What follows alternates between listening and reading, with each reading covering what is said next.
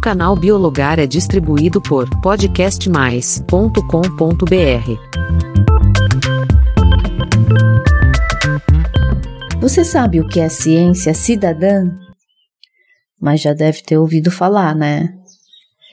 Conhece qual o maior exemplo desse assunto? Não? Então, seja muito bem-vindo ao Biologar.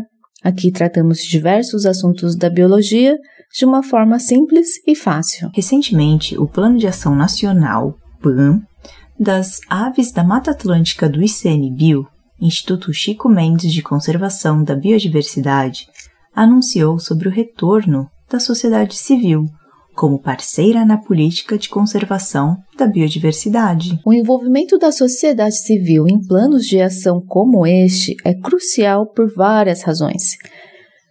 Primeiro, que a sociedade civil, incluindo grupos locais como ONGs, voluntários, muitas vezes possuem conhecimento e experiência valiosas que podem enriquecer as estratégias de conservação. Ou seja, por mais expert que uma pessoa é na teoria, na prática e no dia a dia, quem convive no local com a espécie estudada sempre tem como contribuir para tomadas de ações de conservação. Então, a colaboração com a sociedade civil pode aumentar a capacidade de pesquisa e monitoramento, essenciais para a proteção efetiva das espécies. Isso mesmo. Fora que incluir a sociedade civil ajuda a sensibilizar e educar o público sobre a importância da conservação das aves e dos habitats naturais, além de promover políticas públicas mais sustentáveis e eficazes. E você? Sabe qual o maior exemplo que podemos falar de ciência cidadã? É o projeto eBird, iniciado pela Cornell Lab of Ornithology e pela National Audubon Society. O eBird é uma plataforma online global de registro e compartilhamento de observações de aves, que se tornou uma das maiores e mais dinâmicas bases de dados sobre biodiversidade, graças à participação ativa de cidadãos ao redor do mundo. Isso porque observadores de aves, tanto amadores quanto profissionais, registram suas observações de aves na plataforma. Eles fornecem informações sobre a localização, o número de espécies observados e outras notas tão relevantes. Essa plataforma tem alcance global significativo, com milhões de observações sendo registradas de praticamente todos os países do mundo.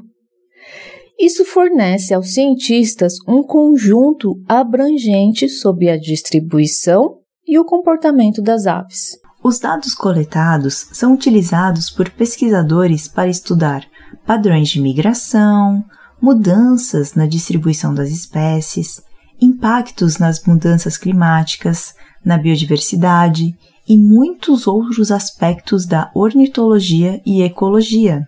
O eBird ainda oferece diversas ferramentas para análise de dados, identificação de espécies e mapeamento, tornando-se um recurso valioso para os entusiastas de aves e pesquisadores. Ele integra o uso de aplicativos móveis, facilitando o registro de observações em tempo real e aumentando a precisão e a quantidade de dados coletados. Legal, né? É muito legal e valioso. O eBird tem mais de 900 mil usuários cadastrados em 2023, que submeteram quase 85 milhões de listas. Aqui no Brasil existe o Wikiaves, você deve conhecer. Em novembro de 2023, um total de 46.992 usuários cadastrados.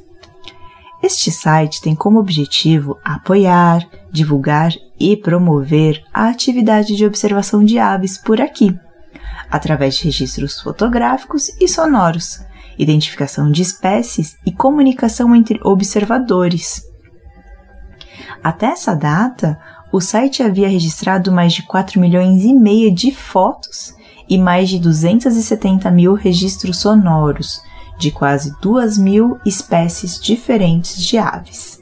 Além desses, tem muitos outros sites de ciência cidadã, como o iNaturalist, o Zooniverse, o Citizen Science Alliance, que é uma organização que colabora com cientistas e instituições para criar projetos de pesquisas em que voluntários podem participar ativamente.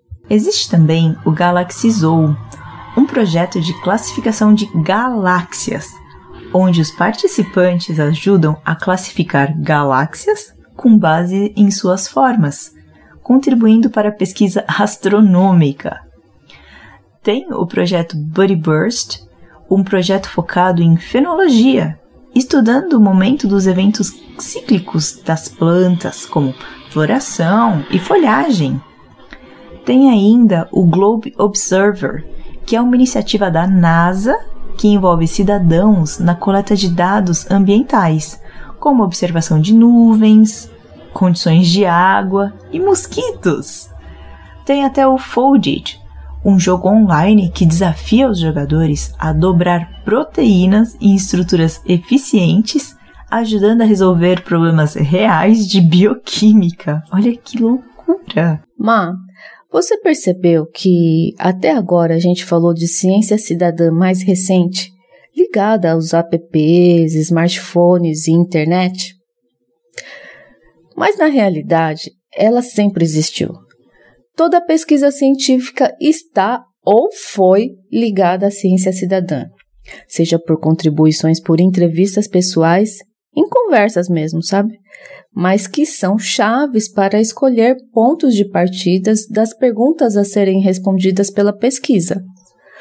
Ou ainda ativamente com a contribuição de experiências de auxiliares de campo, que por muitas vezes são chamados de mateiros, que são poços de conhecimento e devem sempre ser lembrados, respeitados e reconhecidos, pois sem eles, muitas vezes o que se sabe em teoria nem se pode ser testado na prática. É muita coisa disponível por aí, né? Você tinha ideia disso? Conhece outro site de ciência cidadã? Então compartilhe conosco através da plataforma do Podcast Mais e nos siga no perfil biologaroficial no Instagram. Até a próxima!